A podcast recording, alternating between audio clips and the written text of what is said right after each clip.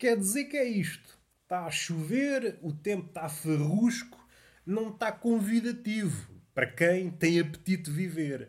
Aquele sujeito que está indeciso entre a vida e a morte aparece um dia destes e inclina-se, como seria de esperar, para a vida de um poeta.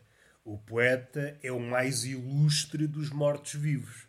Fala-se muito do zombie, nos últimos anos tem sido explorado como deve ser, em filmes, séries, bandas desenhadas, etc.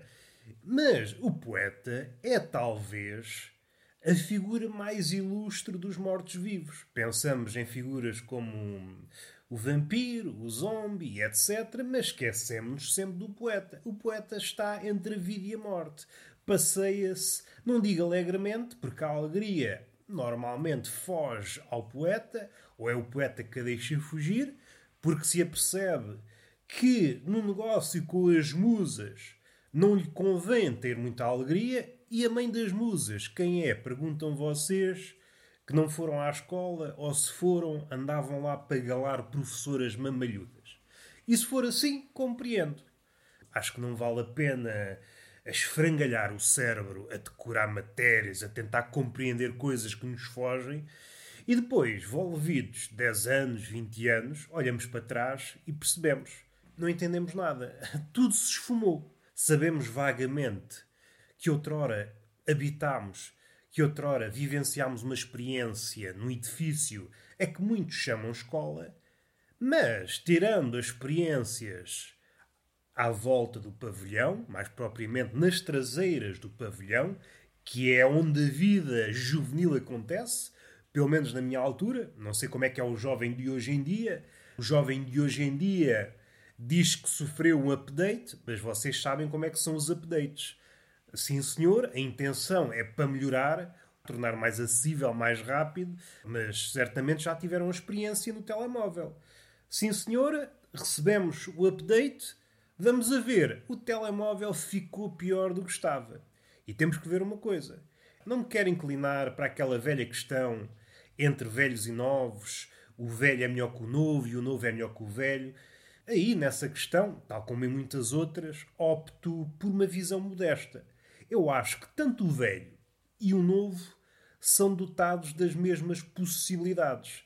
Vamos supor que o cérebro do novo não dista muito do velho. Em suma, uma cabecinha igual. Ora, ao receber o update, a cabecinha que é igual puxa mais. Vocês sabem que a cada update puxa mais do hardware. Vocês têm essa experiência no telemóvel. Chega a um ponto em que o telemóvel se torna obsoleto. Tem que comprar outro.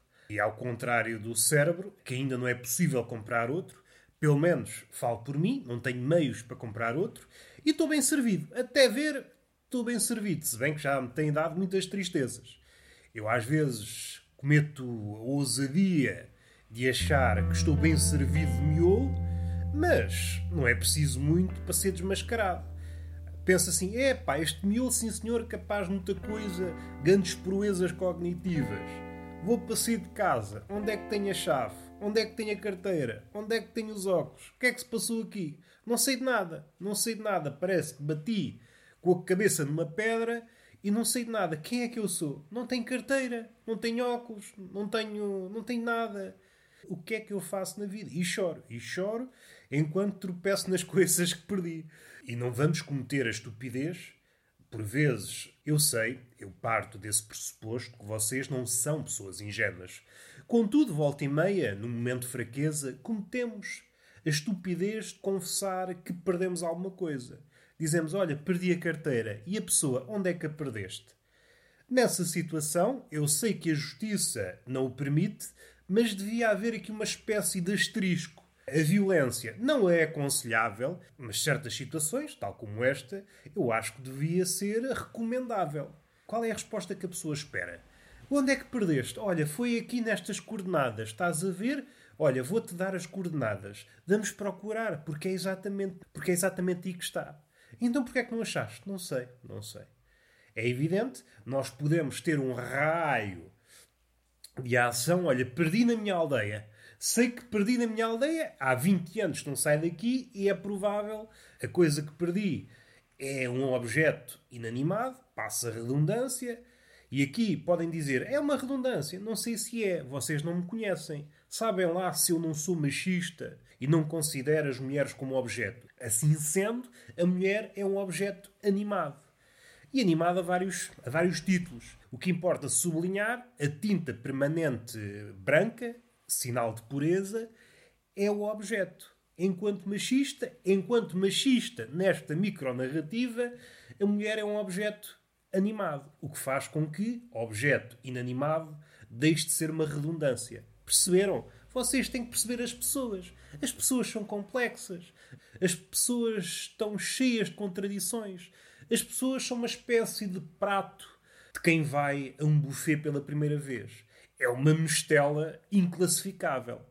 Uma pessoa, seja uma pessoa típica, seja um gastrónomo capaz, habituado às lides de descrever um prato, os sabores, as cores, as texturas que os gastrónomos gostam muito. Ai, ah, gosto muito da textura. Gostas muito da textura? Vai passar a língua numa lixa, meu palhaço. A comida não é só textura. Vamos lá ver. É sabores e... Ou o vinho. O vinho é muito aveludado. Muito aveludado. É pá. Enfim, era uma coisa que eu tinha cá acumulada.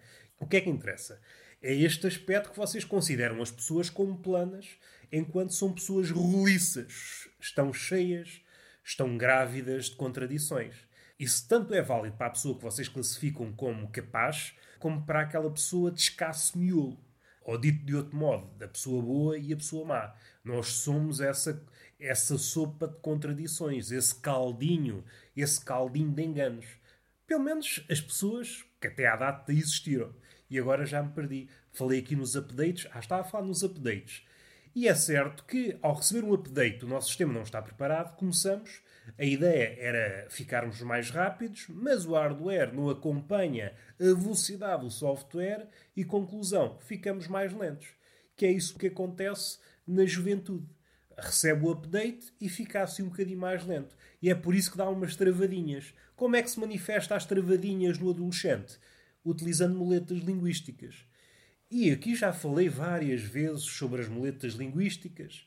Até podíamos dizer, em jeito de laracha, falar reiteradamente sobre muletas linguísticas é em si mesmo uma muleta linguística, mas como eu sou dado a mertice, vamos lá.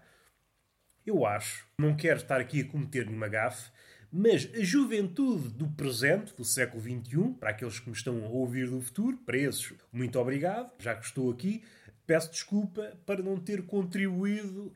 Eu estava, eu vi, era um profeta da minha altura, eu previ, mas vocês já sabem, os profetas não podem dizer a verdade, senão depois acabam na guilhotina. E pensei, ah pá, quem sou eu para estar aqui a interferir no rumo do mundo? Não sou ninguém. Peço que me desculpem e continuem a ouvir este podcast, partilhem com os vossos amigos, os animais, que nessa altura já devem falar, e os extraterrestres, que por essa altura já devem ter aterrado no nosso planeta e o resto uma boa viagem. E já agora deem estrelinhas no iTunes e na plataforma que existia na altura. Falando outra vez de, de muletas, eu acho que há um problema grave entre a maltinha nova. É o absurdo de muletas linguísticas no seu discurso. E a muleta linguística, ninguém está livre de a usar. Seja um tipo, seja um etc., como eu agora nos últimos episódios tenho utilizado, ainda um bocadinho por graçola. Mas cada um de nós tem as suas muletas. Podem estar mais visíveis, menos visíveis, mas a partir do momento que as detectamos, não as conseguimos ignorar. Mas o problema é outro. O problema não é uma nem duas muletas. O tipo, o género, o estás a ver, whatever, é a copiosidade das muletas. Resultado: se eu fosse o Dr. House, olhava para os jovens como pessoas frangalhadas, em fim de vida estão cheias de muleta nas células. Não conseguem dizer nada sem recorrer a quatro ou cinco muletas. E depois é muito engraçado o convívio entre a muleta portuguesa, a muleta inglesa, que é larapiada, seja das redes sociais, dos filmes, das músicas, e é muito engraçado. É ali uma mistela que, se bem espremida, não dá sumo nenhum. Eu não quero contribuir para a luta entre novos e velhos. Estou aqui a espancar educadamente os novos. É evidente, não estou aqui a fugir, estou a espancar a bom espancar. O que é que sucede com o velho? O velho já não é o velho de antigamente. Já não se fazem velhos como antigamente. Era uma fábrica como deve ser e hoje os velhos vêm da China, cheios de defeitos. E o que é que o velho tem? É uma coisa que já vem de trás e agora agudizou-se nos últimos anos. O velho não quer ser velho. Há o elogio à juventude e o velho quer ser o mais jovem possível. Tanto em matéria de cara, põe cremes até dizer chega, cremes e cremes todo besunta-se dos pés à cabeça, cirurgias, etc. Outra coisa é tenta adotar o discurso do novo. Há coisas que apanha e há outras, por força da idade, que já não alcança.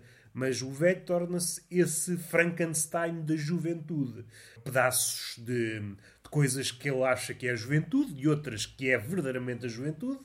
E é esse bicho estranho a que se recusa que se recusa a envelhecer. Não há ponto positivo nem para o novo nem para o velho. Estou mais uma vez deitado na cama, numa pose pessoa civilizada, que é como quem diz esticadinho, como se fosse um pênis iriçado. É assim que uma pessoa descreve. Não há aqui poetas para me auxiliar nesta descrição. Olha, foi o que se arranjou. Um pênis iriçado. É assim que eu estou na cama. Não com o pênis propriamente dito iriçado, não, esse está na sua vidinha, está descansado, não há nenhum estímulo nas redondezas que o faça despertar. Nesse aspecto, o pênis, fala-se muito mal dele, como já falei aqui, tem episódios dedicados ao pênis. E às vezes também penso, Roberto, tu que és um fã incondicional da Kona, depois perdes-te em minutos de longas dissertações à volta do pênis. Afinal, será um ato de má fé? Não será um auto-engano? Será que tu não és um fervoroso adepto, um paladino da peixota e andas para aqui enganado? Coisas que eu às vezes penso.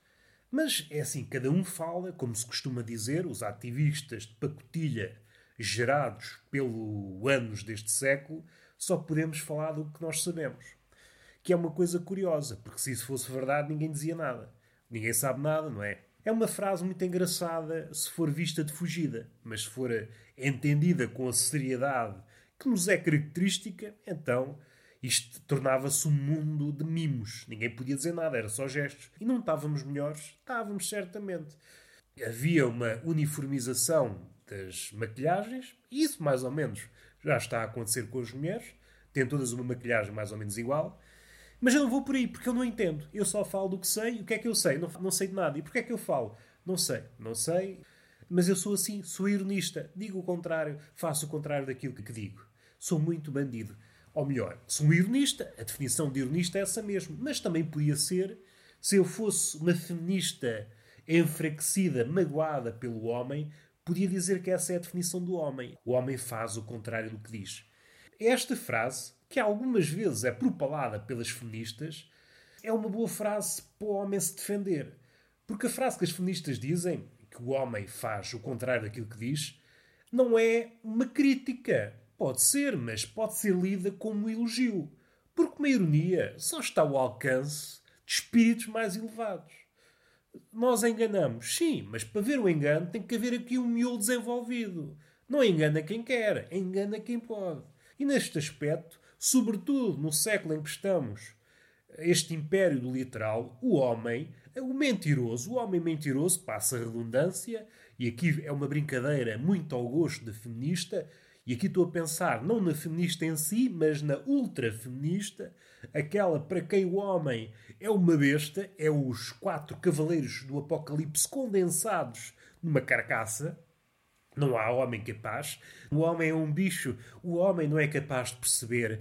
Não percebe nada. É um burro. Os homens devem ser exterminados. Como há aquelas mais loucas, dizem logo tudo.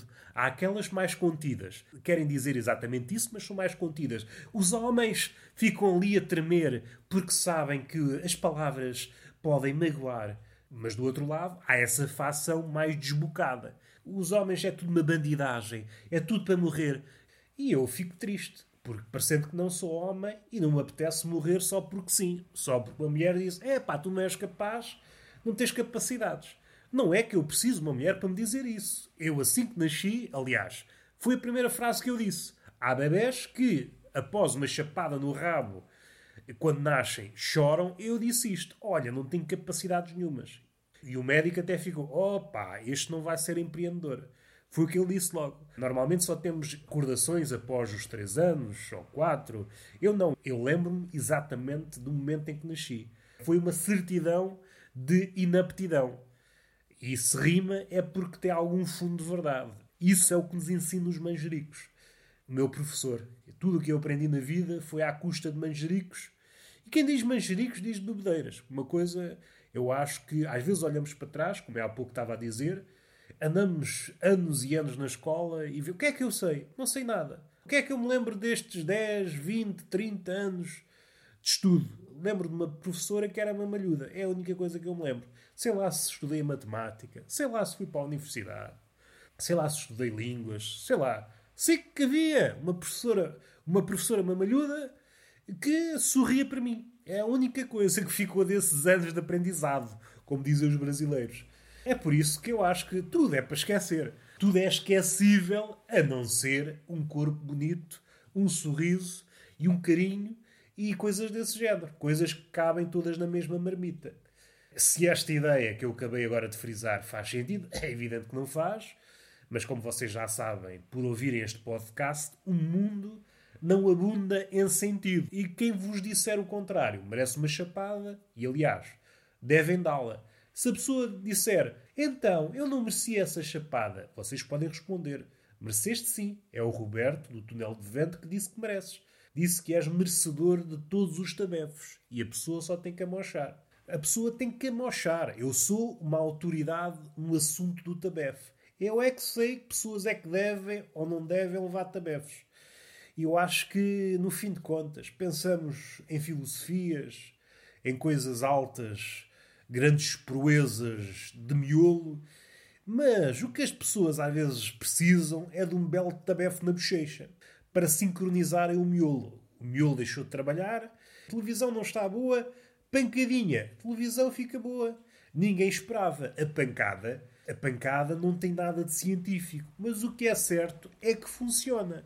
E se funciona com um televisor de última geração, porque é que não há de funcionar numa pessoa já obsoleta? Funciona na mesma. Funciona na mesma.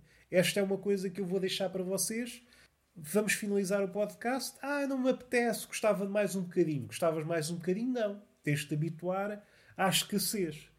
De hoje para amanhã entra aí uma crise e não estás habituado. Estás habituado a viver na prosperidade, na abundância e depois és o primeiro a ir. Tens de te habituar à miséria. Há miséria humana, há miséria sentimental e há miséria económica.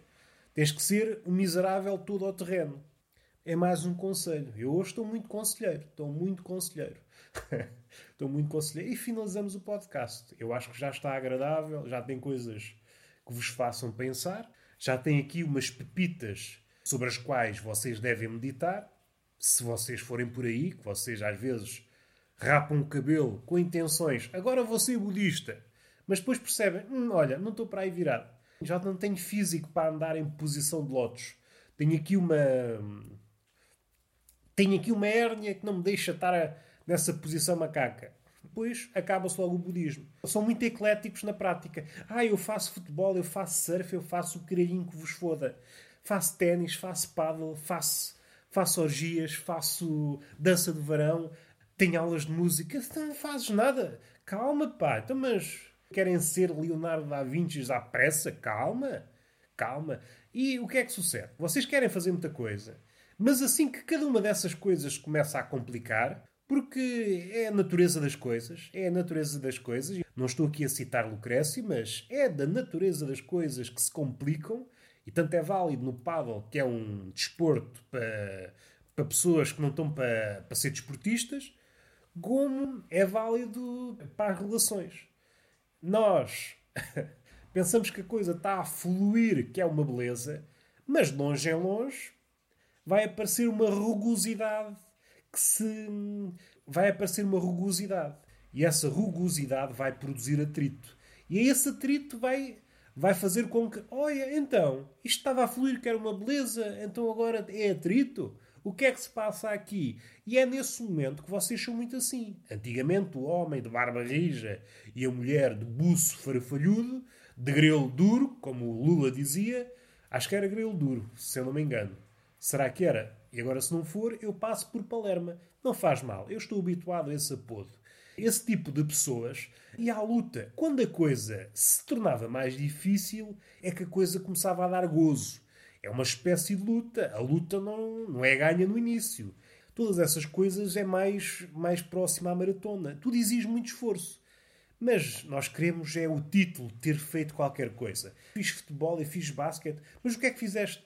Driblei a bola e cansei-me. Pensei, então, mas está ali uma tabela lá em cima, agora tenho que encestar. O cesto é tão pequenino, a bola é tão grande, eu não tenho capacidade para isso. Andamos feitos malucos, todos suados, a saltar. Minhas costas já não estão capazes para saltar. Então eu vou de andarilho para jogar basquete e agora tem que dar saltos. É, pá, isso não, não faz sentido. Eu sou miúpe, atiro a bola e nunca acerto. Nem sequer na tabela, quanto mais no cesto. É, eu não sou capaz. Não tenho força. Está muito alto, está muito alto. Devia estar a meio metro do chão. Uma pessoa assim dava para conversar. Passava lá, metia no buraquinho. Agora assim, dar saltos. Mas isso já se viu, saltos. Isso é para as crianças que andam aos saltos. Agora uma pessoa adulta não tem que andar aos saltos seja porque gostam de ser ecléticos no currículo, seja porque é moda, e o paddle e o ténis é um exemplo, mas assim que aparece a primeira contrariedade, é pá, não estou para isto. Se bem que o ténis e o paddle têm uma vantagem, tem a raquete, e se há coisa que é porreira, se calhar até mais que o desporto em si, é jogar a raquete ao chão, e se a partirmos melhor. Eu acho que tiramos mais prazer de jogar uma raquete ao chão do que o jogo propriamente dito. Isto sou eu, na ótica de um observador e na ótica de quem tem vontade de jogar raquetes ao chão. Se me perguntam, Roberto, gostavas de jogar ténis? É pá, jogar ténis não me apetecia. Mas agora, se me convidarem, Roberto, queres ir a tirar raquetes ao chão? É pá, aí sim, aí estou disponível. Assim é um desporto como deve ser. Um desporto que consiste em partir um maior número de raquetes. Sim, senhor, contem comigo. Agora, jogar só para jogar, uma bolinha para o lado, outra bolinha para o outro, mas isto é o quê? Somos alguns selvagens? Os cães, a olhar para uma bola de ténis para um lado e para o outro, então não se decidem. Tanto cão no mundo a precisar de uma bolinha na boca, com esses calçõezinhos, com uma fita no cabelo, e depois têm o descaramento de chamarem desportistas. Não me façam chorar, não me façam rir, não me façam comover. A vossa estupidez é infinita, como dizia Einstein, e Nesse aspecto tem razão. No resto, não sei. Não sei porque a ciência às vezes tem estas coisas. É sempre afinada. A verdade da ciência é sempre uma verdade aproximativa. Mas mesmo assim, mesmo assim, é a melhor coisa que temos. É isso e o amor. Se bem que, podendo escolher uma coisa ou outra, o que é que escolhemos? Está bem que o amor pode parecer melhor que uma fórmula matemática. Sim, não duvido. Dá para fazer coisas com o corpo da pessoa amada. Dá para fazer coisas com uma fórmula? Dá também para fazer muita coisa. Dá para fazer muita coisa. E aqui estão em pé de igualdade, mas tombo um bocadinho mais para o lado do amor. Agora, a longo prazo, a longo prazo nós sabemos que uma fórmula matemática oferece mais garantias que o amor. Uma relação, uma relação está sempre condenada a perecer.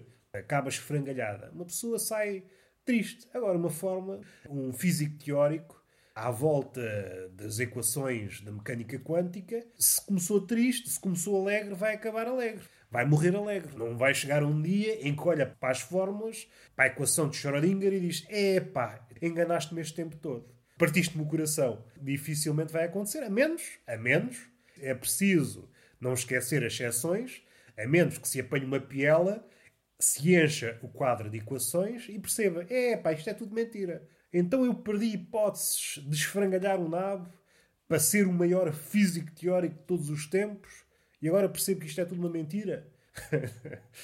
Eh, não sei, não sei para onde é que isto vai. Apenas achei engraçado pôr um, um físico bêbado de coração partido a olhar para um quadro de ardósia cheio de equações.